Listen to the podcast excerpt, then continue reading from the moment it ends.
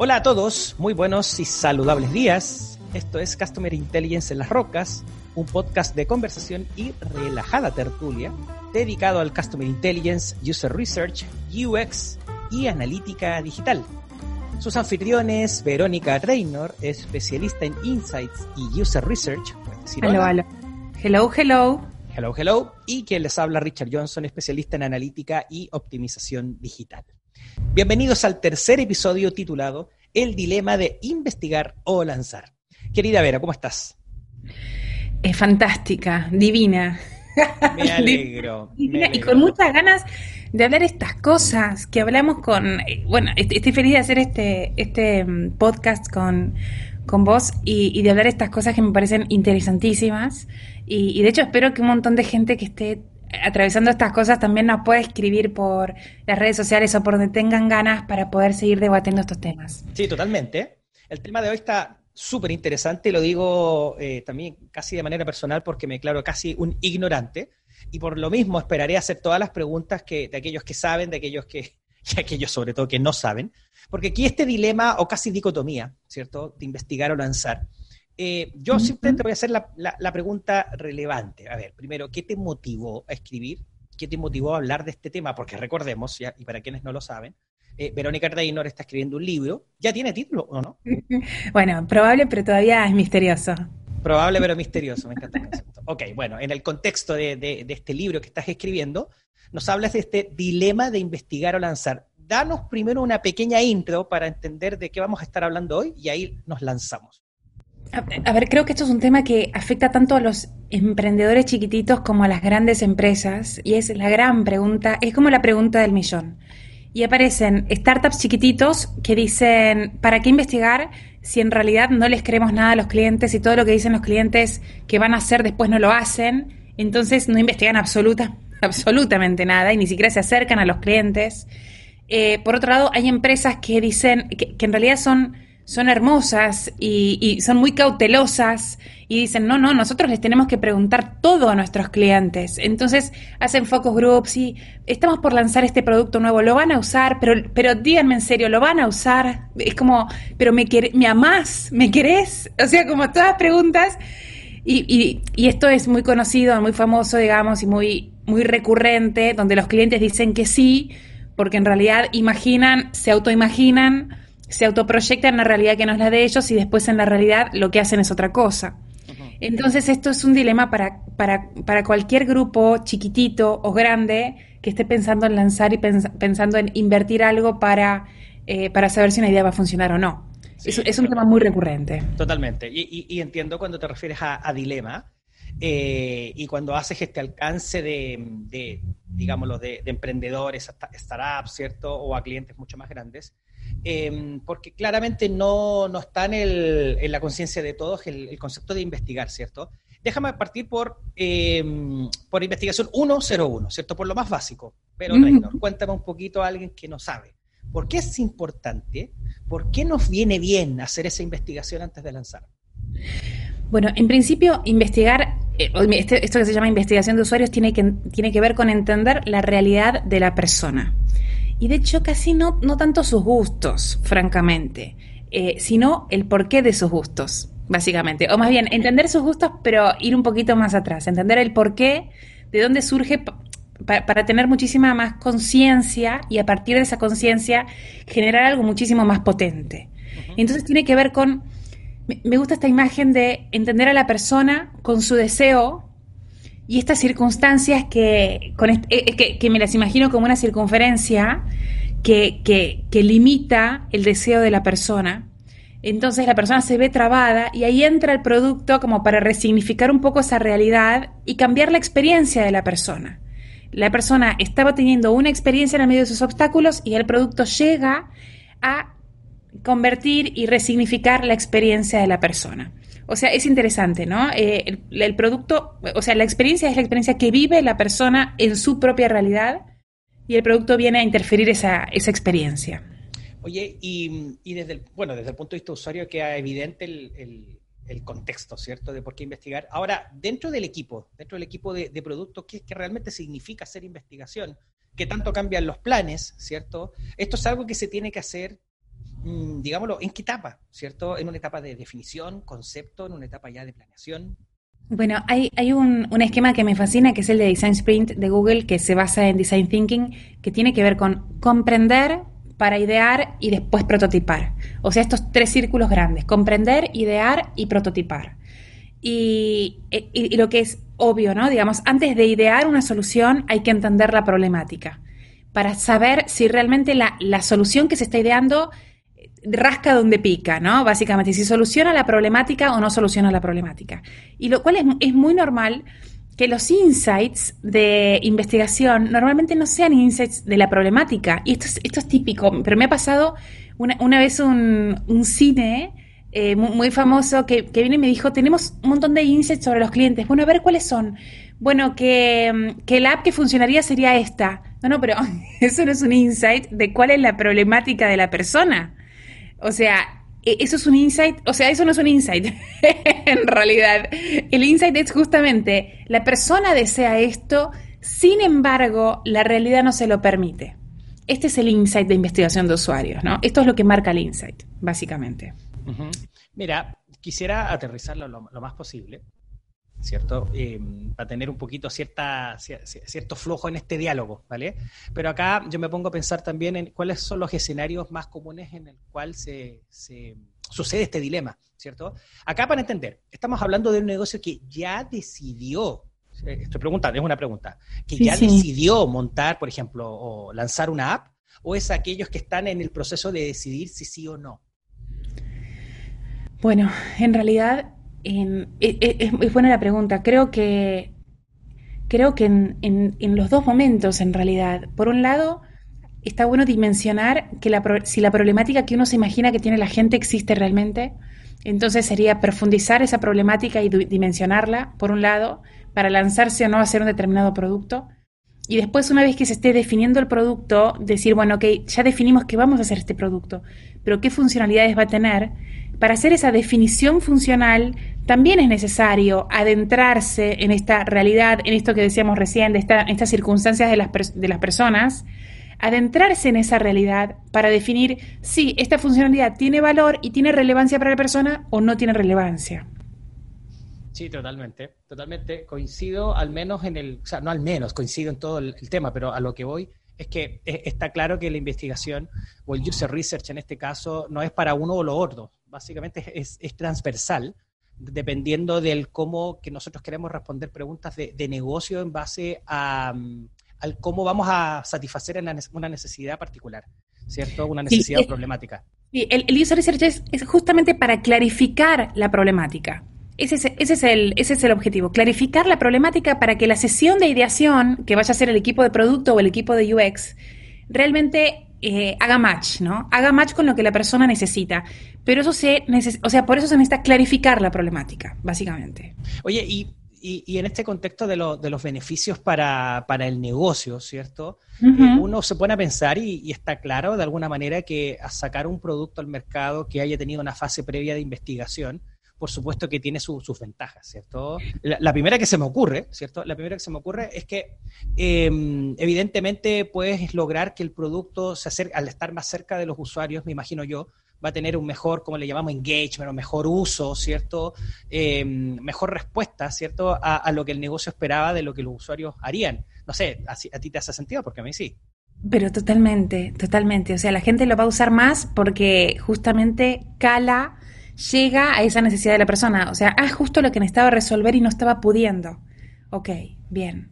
Perdón, porque algo importante es que la base para hacer investigación de usuarios es justamente entender cuál es el problema, cómo lo resuelven actualmente y por qué, y qué falencias quedan, cómo lo resolvieron, qué probaron y cómo fue la experiencia con las otras formas en que lo resolvieron. Entonces, esta investigación abre la imaginación muchísimo porque es, ah, ok, lo están resolviendo así y todavía se quedan con este sabor amargo o todavía queda esto pendiente, bueno, listo, dennos esto que nosotros se lo resolvemos de una forma donde todo esto queda al 100% resuelto, ¿no? Sí, oye, y, bueno, si es tan, no sé si la palabra es obvio, ¿cierto? Pero si es tan claro el beneficio, ¿cierto? Las ventajas que tiene al investigar, ¿por qué, ¿por qué es un dilema?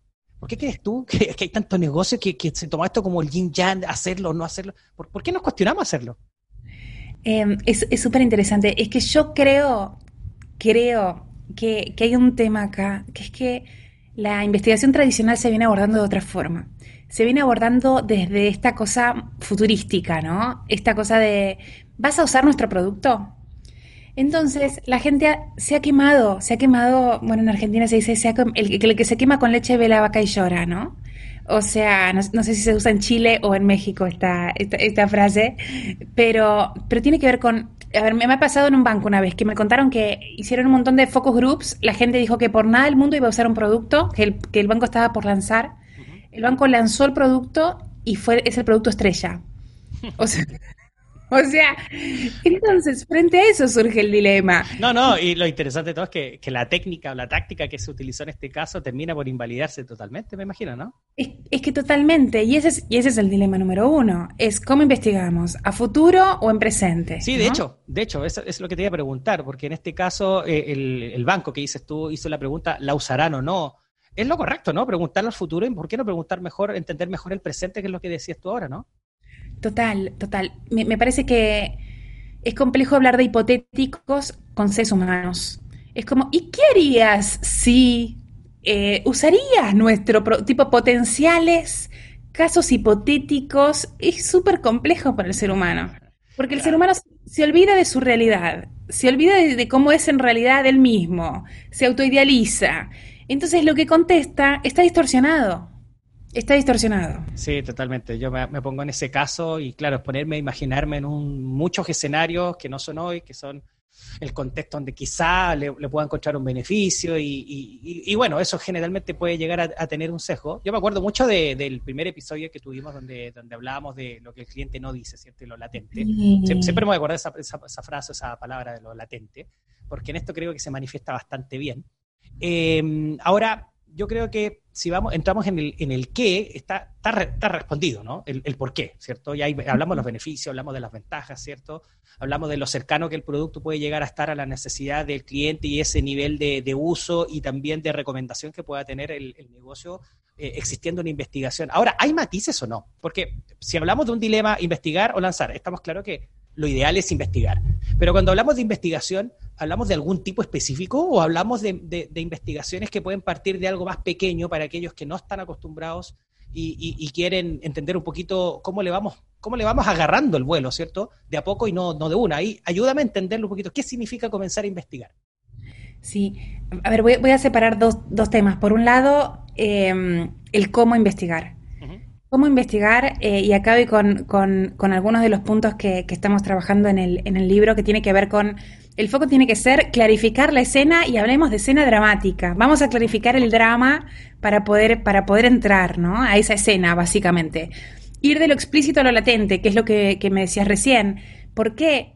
Porque vamos a necesitar escuchar lo que las personas no dicen y observar lo que las personas no ven porque muy posiblemente las personas tengan naturalizadas cosas de su entorno y ya ni siquiera las vean como, como cosas normales, están totalmente naturalizadas y uno que viene desde afuera puede llegar a verlas y puede llegar a crear cosas diferentes. Evitar hablar de hipotéticos, que es esto que hablábamos recién, reclutar a los participantes en función de su, de su problemática. O sea, ya no se recluta a la gente en función de solamente, no sé, nivel, nivel socioeconómico y bla, bla, bla. No, se recluta en función de, ¿tienen este ¿sufren este conflicto o no lo sufren? Bueno, si lo sufren, vamos a citarlos para entender, para clarificar mejor por qué sufren, básicamente. disculpa, disculpa, problemáticas que como negocio ya habremos identificado, categorizado o reunido previamente o, que vamos descubriendo espontáneamente en esas sesiones con, esta gente, con, la, con las personas a las cuales trabajamos. Ah, se supone que si, si ya nos contratan para esto es porque hay una idea picando, ¿no? Ah, porque hay, hay una oportunidad que la gente empieza a oler que hay, empieza a oler que hay. Pero la investigación de usuarios viene justamente para, para reafirmar y para meternos un poco más en esta cueva, en esta caverna y entender un poco más de esta, de esta problemática. Bueno, algo más que es importante dentro de, este, de esta forma de investigar es jugar con un abordaje lúdico. Alguna vez escuché a una, chica que, en este momento no me acuerdo el nombre, eh, que voy, a, voy a buscarlo, em, que decía, si la investigación es aburrida para la persona que, que, la idea, imagínense para el participante, ¿no? Y si la, investigación es, es aburrida para el participante, los insights también van a ser aburridos. o sea, lo que la persona cuente va a ser tan aburrido como la técnica que se eligió. Entonces, busquemos llevar a la gente a lo emocional para poder sacar cosas power. Miren, me acuerdo de eh, Jorge Montiel eh, del equipo de, de Punto Lab. Eh, juega mucho con esta, con una técnica que le puso de nombre, o sea, hizo una imbricación de técnicas y, le puso el nombre de la técnica del superhéroe. Entonces, es un trabajo de proyección. Entonces dicen, bueno, vamos a crear un, un, superhéroe. Muy bien, un Superman con un nombre determinado. Bueno, ¿qué va a hacer Superman cuando llegue a tu casa? ¿Cómo te va a ayudar en esto? Y la gente empieza a hablar de cómo ese superhéroe ayuda a la persona. Es un trabajo de imaginación súper divertido, pero eso te lleva a entender mucho mejor la problemática que tiene la persona y cómo sueña la persona a ese Superman. Entonces después la empresa tiene que o sea, tiene que lograr que el producto que se cree sea ese Superman, que llega al hogar de la persona y le soluciona la vida. estas técnicas, estos juegos son maravillosos para conectar con la realidad de la persona y con la imaginación de la persona, pero sobre con la imaginación en este sentido, no, de, no en hablar de aburridamente de usarías o no usarías esto, ¿no? Sino hacer juegos desde la imaginación, pero para llegar justamente a la realidad, ¿no? Al que hay detrás, a cuál es la problemática, qué te está afectando realmente, por qué necesitas a ese Superman llegando y solucionándote eso. Hace poco por ahí, en un libro, no recuerdo cuál, eh, en, donde se hablaba de la capacidad y de las técnicas de, escucha, eh, que una buena manera de, comprender cómo, cómo saber si estamos escuchando bien es eh, básicamente jugar el rol de un traductor, es decir, de alguien que está em, tratando de, interpretar, ¿cierto? Eh, lo que una persona dice en un idioma y pasarlo a otro idioma, eh, pero no solo en el sentido literal de las palabras, sino también en lo que quiere decir, porque una persona que obviamente es demasiado literal, sin entender el contexto, la emoción, en el cómo lo dice, obviamente puede ser un, una interpretación muy plana, ¿cierto? Entonces, y, uno observa, ¿cierto? Uno observa al, al, traductor, eh, e incluso es chistoso porque uno lo ve hoy en día donde se ha masificado la accesibilidad, ¿cierto? Sobre todo en televisión, en las noticias, cuando colocan una persona, ¿cierto? Que hace lenguaje de, de, señas, ¿cierto? En donde ya no es solamente el movimiento un poquito más, más, más rudo, más, brusco, ¿cierto? Sino que hay cierta, cierta emoción en la manera en que se le dice. Pero el punto al que quiero llegar es que eh, esto no es simplemente llegar y anotar en un formulario lo que una persona te dice, sino que también leer un poquito más allá. Total. Y, mi sensación es que ese juego lúdico, ese, espacio o ese escenario lúdico que tú estás mencionando, pretende eso, ¿no? Tratar de, llegar un poquito más a la emotividad, no solo a lo que te dicen, sino lo que no te dicen, ¿cierto? Lo que está subyacente abajo, ¿cierto? ¿O no? Total, total. es esto, es la paradoja de escuchar lo que no te dicen y observar lo que ellos mismos no ven de su entorno. Lo, lo, cual es, es, fabuloso, ¿no? Y lo clave dentro de lo que es esta forma de investigar tiene que ver con que los insights no incluyan soluciones. Y esto es tremendo, ¿eh? porque normalmente muchos insights incluyen soluciones. Insights, hablo de investigación de usuarios. Lo que hay que lograr es que el insight traiga en crudo la escena dramática. Diga, esta es la persona, este es el tipo de persona que tiene, que está inmersa en esta problemática y acá vengo a clarificarles la problemática para que en la sesión de ideación, que va a ser una sesión de divergencia y convergencia, se pueda hacer divergencia en función de cómo le solucionamos el problema a esta persona para hacerle más feliz su vida. ¿Sí? Entonces, eh, porque me hacías esta, esta pregunta que, que, desde lo sé, por un lado la forma de investigar es esta, pero por otro lado me decías cómo ir de a poco. Eh, es que este es el, segundo, eh, este es el segundo dilema, cuánto investigamos, ¿no? Mm. básicamente, básicamente. Y, y el tema es, yo casi diría, la mínima investigación viable para el mínimo producto viable. Totalmente. Mira, ¿sabes qué me, diste a pensar? Ahora que decías el tema del generar insights sin, sin soluciones. Sí, porque es muy tentador eh, entender el por qué inmediatamente decir lo que hay que hacer es esto. No, no necesariamente. Total. Pero, pero no sé, esto es como un juego, yo lo tomo casi como si fuese un detective. como si fuese un juego ya casi de criminalística en donde tienes esa escena del crimen que dices tú, nunca tan, tan dramático, pero, pero básicamente tus datos, ¿cierto? Es lo que la gente dice, lo que no dice, lo que observas, eh, la manera en que lo dice, ¿cierto? Eh, todo es un conjunto de cosas que te permite armar esa, esa narrativa, ¿cierto? Eso lo encuentro, lo encuentro súper fascinante. Ahora, vamos volviendo un poquito al, tema de los dilemas, ¿cierto? Mm, ya vamos avanzando, ya he ido aprendiendo cosas. Muchas gracias, querida Vero, ¿cierto? Qué alegría, eh, pero aprendemos los dos. A partir del diálogo. a, mí, a mí es fascinante porque créanme, eh, público eh, oyente, ¿cierto? Que lo que estoy preguntando es lo que realmente quiero saber. Eh, y por otro lado, a ver, em, la pregunta es, tú decías este mínimo, el mínimo producto viable, sea el MVP, ¿cierto? Em, yo creo que eso también da, da, da por entender de que incluso tienes puedes darte el lujo de, ir aprendiendo, quizá cometiendo alguno que otro error en el camino, pero avanzar un poquito más, más seguro, pasito, pequeño. Eh, pero hay, también, ¿cierto? ¿Qué, ¿Qué, debiese esperar de ello, ¿cierto? Eh, ¿Cuál es el matiz entre algo mínimo y algo incompleto? ¿cierto? Versus el, otro dilema de, suficientemente demasiado completo, pero también caemos en, la parálisis del análisis, ¿cierto? Eh, pretendemos saber todo y, quedamos paralizados porque nunca, nunca es suficiente. Em, ¿Qué, me puedes decir al respecto? Sí, me, encantó lo de la, parálisis del análisis. Es, me, encanta y es, y, es total. Em, para mí quedé con esa frase y me olvidé tu pregunta. no, no, no, te, la, pregunto de nuevo porque eh, es que lo que ocurre es que eh, suena muy bonito el minimal, el, minimal value product, ¿cierto? O el, o el mínimo necesario. ¿cierto? Pero... Ah, perdón, claro, que me decías cuando es incompleto, sí. Sí, sí, sí. Eh, ¿Sabes qué? Eh, creo que em, hay algo interesante, que es tener en cuenta esto, y creo que este es el límite. Em, a ver, una, cosa es entender la problemática, pero lo que hay que hacer, además de entender la problemática, es validar si la solución realmente funcionaría para esa problemática. Entonces ahí uno cae en esa otra tentación que tiene que ver con preguntar en casos hipotéticos, bueno, acá tenemos la solución, miren, miren, acá tenemos el prototipo de la solución, ¿lo usarían?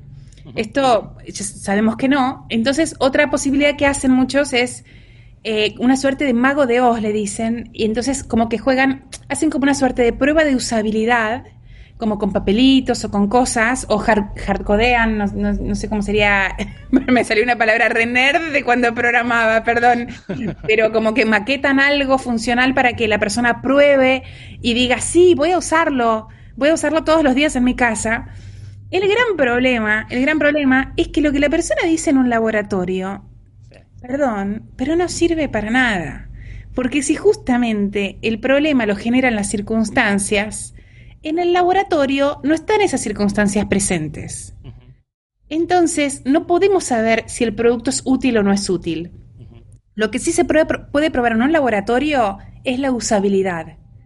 Pero lo que hay que hacer después es lanzar a un pequeño grupo controlado y hacer ahí sí sesiones de tríades de discusión y bla, bla, bla, y entrevistas a posteriori, diarios y cosas a posteriori del lanzamiento para entender si en el escenario real la solución realmente funcionó o no funcionó, porque hay dos cosas para validar.